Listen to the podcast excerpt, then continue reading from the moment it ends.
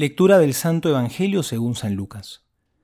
En aquel tiempo Jesús dijo a sus discípulos, Estén ceñidos vuestros lomos y las lámparas encendidas, y sed como hombres que esperan a que su Señor vuelva de la boda, para que en cuanto llegue y llame, al instante le abran. Dichosos los siervos, que el Señor al venir encuentre despiertos. Yo les aseguro que se ceñirá, los hará ponerse a la mesa, y yendo de uno a otro, les servirá que vengan en la segunda vigilia o en la tercera. Si los encuentra así, dichosos de ellos. Palabra del Señor, gloria a ti, Señor Jesús. Entre las cosas que sabemos en la vida, de muy pocas tenemos certeza absoluta.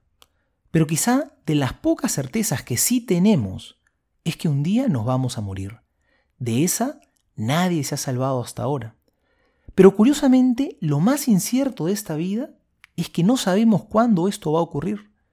Por eso Jesús nos dice hoy que tenemos que vivir preparados, porque no sabemos cuándo volverá el Señor, cuándo Él nos va a llamar a su presencia.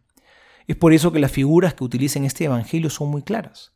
Tenemos que vivir con la cintura ceñida, porque en los trajes de esa época que las personas utilizaban, necesitaban un cinturón que pegue el traje al cuerpo, porque como eran trajes largos, si no estaban bien ceñidos al cuerpo, se convertían en un estorbo para caminar, entorpecían el andar de una persona y ésta se podía tropezar y caerse al suelo.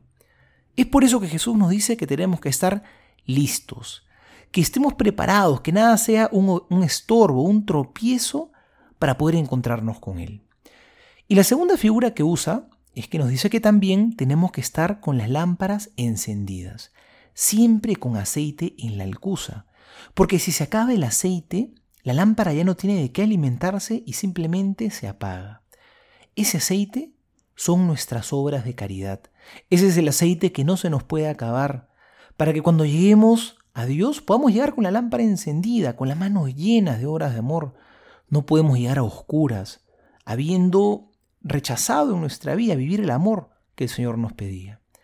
Ojalá que ese día podamos llegar con la cintura ceñida y con la lámpara encendida, y que podamos escuchar ese tan ansiado, bien, siervo bueno y fiel, entra al gozo de tu Señor.